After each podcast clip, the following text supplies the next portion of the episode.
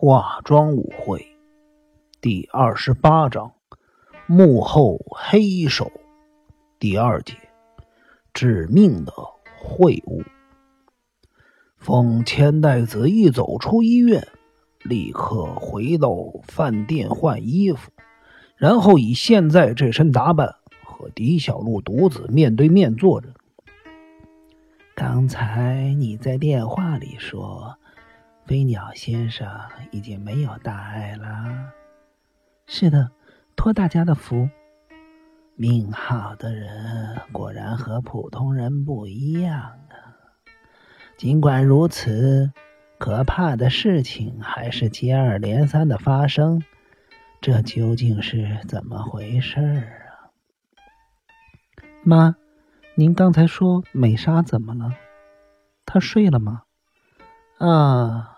美沙子，狄小璐独子斜眼看人的表情，令风千代子感到极度的不安。这么说起来，刚才西子和一言的神情也有些怪怪的。妈，今天在高尔夫球场到底发生了什么事情？美莎有没有跟你说些什么？没有，她没说什么。狄小璐独自含糊其辞的带过，他盯着凤千代子问道：“千代子，你是不是准备和飞鸟先生结婚呢？我有话想告诉你。”“是，应该是这样。”凤千代子胆怯的回答。“你们已经谈好了吗？”“是的。”都说的非常清楚了，嗯，只要他正式开口向我求婚，我想应该不会有问题。你一定会接受他的求婚了。是的，我会答应他的求婚。那很好，我由衷的祝福你。狄小璐独自的嘴角露出一抹诡异的微笑。奉千代子看了，觉得很不安。对了，我想跟你谈一谈美莎的事情。我想你今天也累了一整天，先喝点茶吧，这是我自己做的。谢谢您。夜深了，那就喝淡一点吧。狄小璐独子的态度非常沉稳。他从一个精致的茶罐里舀出一匙茶叶，放进茶碗里，然后用舀子舀水到茶壶里，慢慢搅动之后，将茶水倒进茶碗。接着，他用茶刷轻轻地刷着茶汁，这样便做好了薄茶。他递给凤千代子一个信乐烧的茶碗。凤千代子向前挪动一步，正要接过狄小璐独子手中的茶碗时，芦苇草的木帘外忽然间传来了呵斥声：“别喝，傅阿姨，不可以喝那碗茶！”凤千代子吃惊的连忙把手收了回来。同一时间，狄小璐独子也迅速的抽回了自己的双手，紧紧的握着茶碗。茶时间。狄小璐独子脸上浮现的阴沉表情，令奉千代子永生难忘。凤阿姨，是我樱井铁雄。西子担心你，让我悄悄的跟在你的后面。或许从你的角度看不到，我却看到了。狄小璐奶奶在泡茶之前，已经先把一样东西放到茶碗里了。樱井铁雄的声音因为愤怒而颤抖。奉千代子则吓得失声尖叫，急忙退缩到茶室的一角。这间茶室比正馆低了三公尺左右，而且还建在山崖的下方。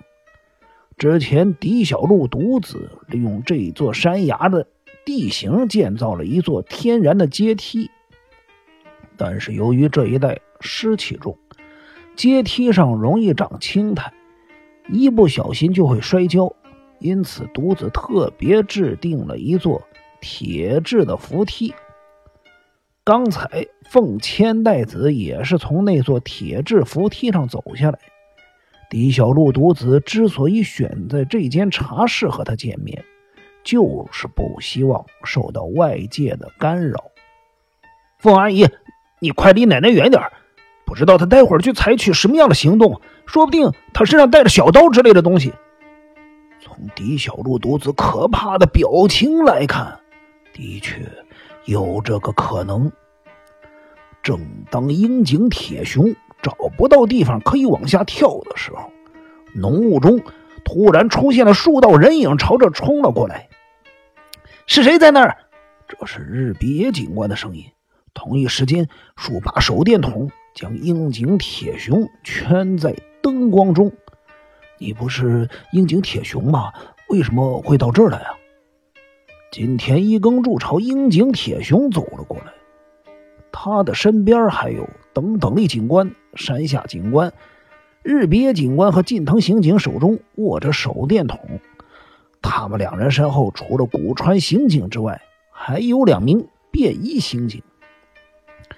金田一先生，你们来的正好。事实上，樱井铁雄迅速简短的将刚才的事情跟大伙说了一遍。近藤刑警听了，又忍不住大骂了一声：“畜生！”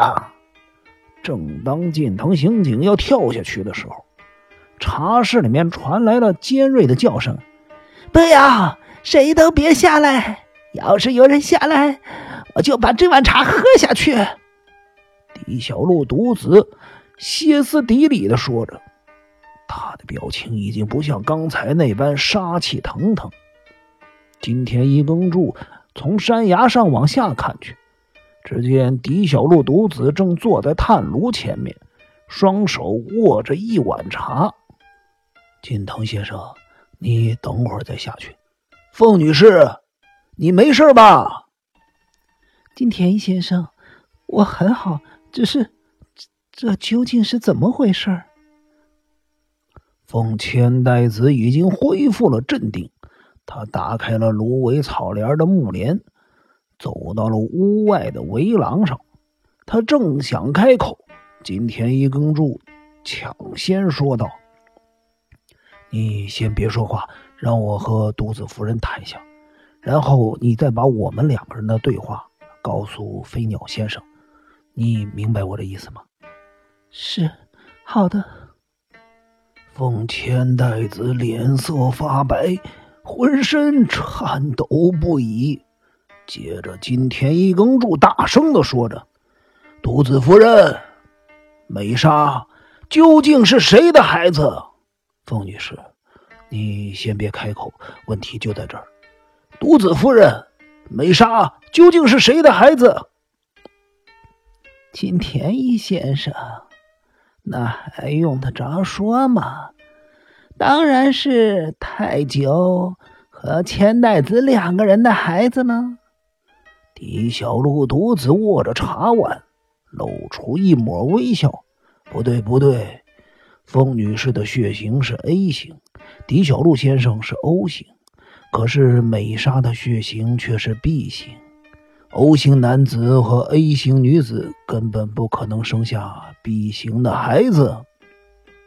金田一先生，狄小璐独自看了一眼惊慌失措的凤千代子，嘴角露出可怕的笑容，说道：“哼，金田一先生，如果你说的是事实，美莎一定是这个女人跟外面的男人生的私生子。哼，真是不知羞耻。”我可是一点都不知情，这、这、这怎么会？怎么会这样？看到凤千代子快被逼疯了，金田一耕助急忙出声制止道：“凤女士，你别说话，接下来就是问题所在了。独子夫人，阿九金先生也跟你有同样的疑问。”他是在为美莎输血的时候才发现的这件事情。凤女士虽然结婚离婚了好几次，可是她的应对进退十分的光明正大，没有任何的矫饰。这就是凤女士一直受观众喜爱的原因。尽管如此，阿九金先生一定有受骗上当的感觉，于是他二话不说就和凤女士离婚了。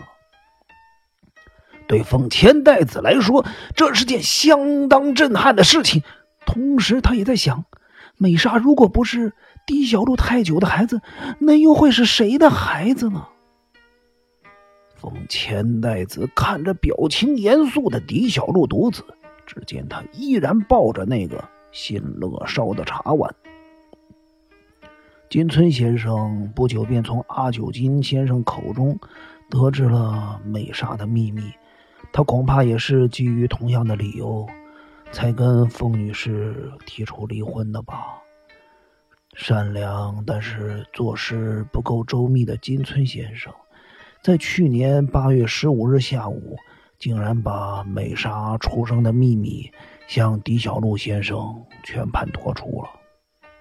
狄小璐先生直觉的反应是，美莎的父亲就是曾经仰慕凤女士的。高松鹤吉喝得烂醉的他，没有发现高松鹤吉征召入伍和美莎出生的时间有着非常大的出入。他想借此敲诈凤女士和飞鸟先生，没想到对方不理会他，恼羞成怒，他就跑到了这栋别墅，侵犯了当时独自一人在家的美莎。靠窗而立的凤千代子听到这儿，不禁发出了一声惨叫。不晓得狄小璐独自是否知道这件事情。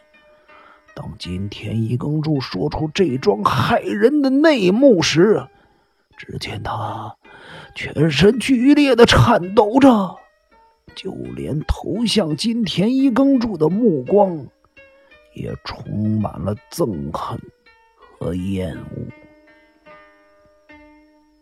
虽然这一切都是醉酒惹的祸，可是狄小璐先生的行径，着实的伤害了美莎幼小的心灵。他一直视狄小璐先生为自己的父亲，如今竟然被这个男人咒骂为私生子，还对自己做出了如此禽兽不如的行径。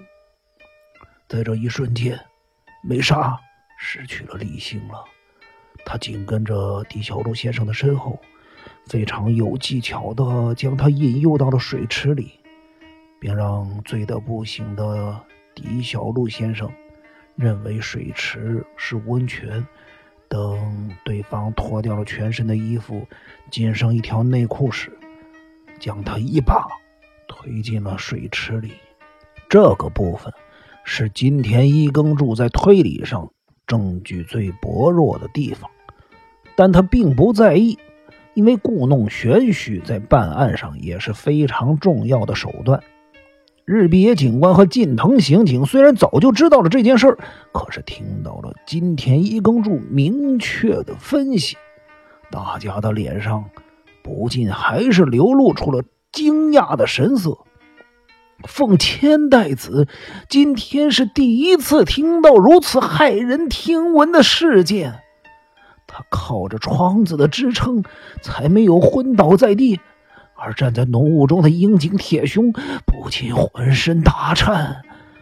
金田一耕助是故意将这件事情说给他们两人听的。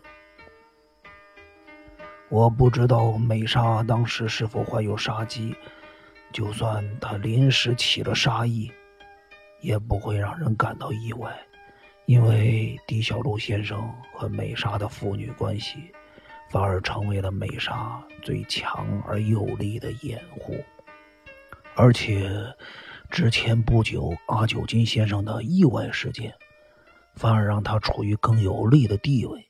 我们通常会认为，两件起于暴力死亡的事件，肯定是同一凶手所犯下的。